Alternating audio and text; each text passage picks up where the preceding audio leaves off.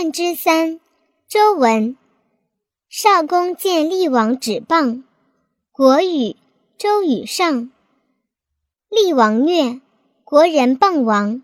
少公告曰：“民不堪命矣。”王怒，得谓乌，使奸谤者，以告，则杀之。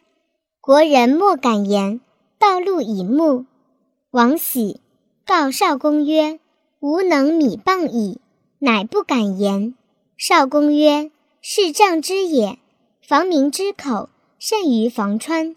川拥而溃，伤人必多，民亦如之。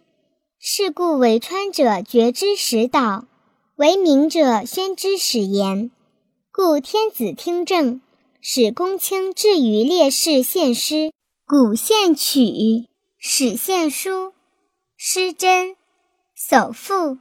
蒙诵，百工见，庶人传语，近臣尽归，亲戚补察，古史教诲，其爱修之，而后王真着焉，是以事行而不备。